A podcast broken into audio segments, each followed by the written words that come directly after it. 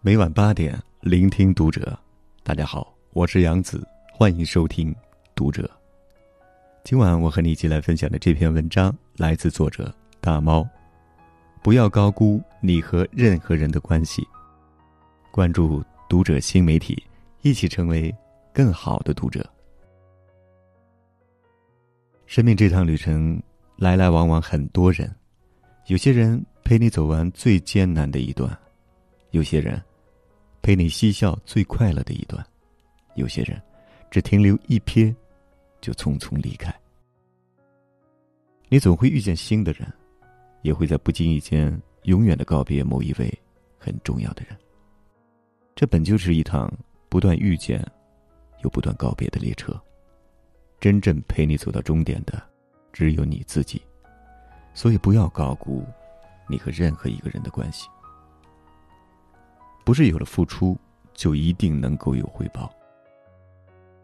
知乎上有人曾问了这样一个问题：为什么付出越多越容易受伤？其中一条回答得到了高赞：因为你付出的越多，牺牲越大，对方越觉得理所应当。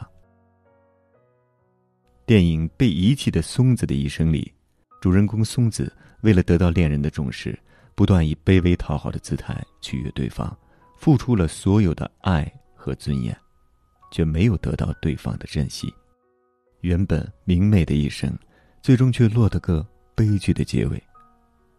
情深不寿，惠及必伤。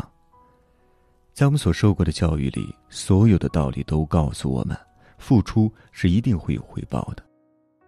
只要努力学习，就可以考上好的大学；只要努力工作，就可以获得晋职加薪。只要努力打拼，就能够提高收入和地位。但感情这种关系，和大多数实质性事物并不相同。付出了所有，却得不到相应的回报，是再常见也不过的事情。你越在乎，对方越觉得理所应当，越觉得你不重要。不论爱情、亲情亦或友情，都是如此。所以，不要太高估你和别人的关系，你的付出未必能够得到你期待的回应。以平常心去看待每一段关系，只要你觉得值得，便努力付出。即使有一天你发现自己没有得到期待的回报，也无需难过，因为你享受了这段关系中最美好的时刻，这就够了。别试探人心。别验证感情。东野圭吾的《白夜行》里有一句很经典的话：“世上有两样东西不可直视，一是太阳，二是人心。”真是繁杂，抱着试探人心的方式去验证感情，只会让这段关系走向破裂。之前在网络上热传一段国外测试男友忠诚度的节目。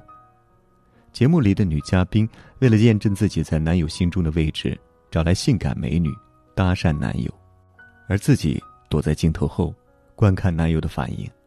结果男子毫无防备的入了圈套，两人在节目上大吵了一架。本该将结婚提上日程的小情侣，就这样不欢而散。台湾作家刘墉曾说过：“如果你同时养了猫和鱼，猫吃了鱼。”你除了责备猫，更应该责备自己。同样的道理，当你明明知道人性有弱点，却不加防范，而且吃亏的时候，除了怨恨那个人，更应该检讨自己。对爱人的不信任，对朋友的猜疑，又或是对自身的不自信，会迫使我们产生出验证感情的想法。但当你迈出试探人性的那一步时，一旦触碰到了感情的阴暗面，你得到的结果将是失去这段关系。感情不是用来验证的，猜忌这把刀会刺伤平和稳定的关系。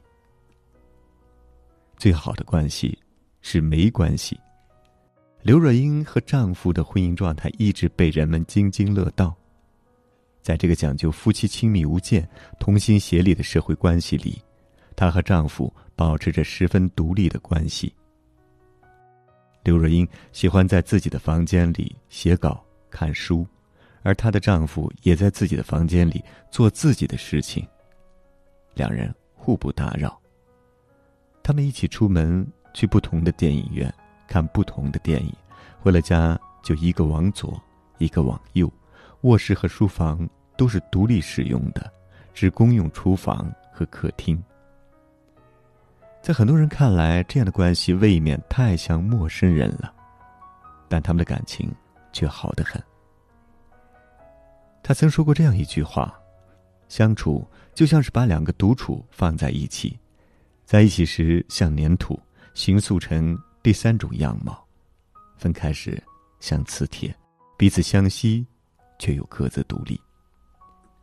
这样保持着距离的关系，看似没关系，实则是。”最稳定的关系，尊重彼此的生活状态，不过度干涉别人的生活，也别在各自的空间里大展笔墨。最好的关系，就是彼此独立，却又相互支撑，不会在意谁在谁心里是不是有多重的地位，不强求，不依赖。愿我们总能在感情里保持清醒。独立强大，感恩生命中出现的每一个人，也不要让自己在任何一段关系里受委屈。余生，请做好自己，让亲疏随缘，让爱恨随意。好了，今晚的分享就到这里，感谢您收听本期读者，关注读者新媒体，一起成为更好的读者。我是杨子，晚安。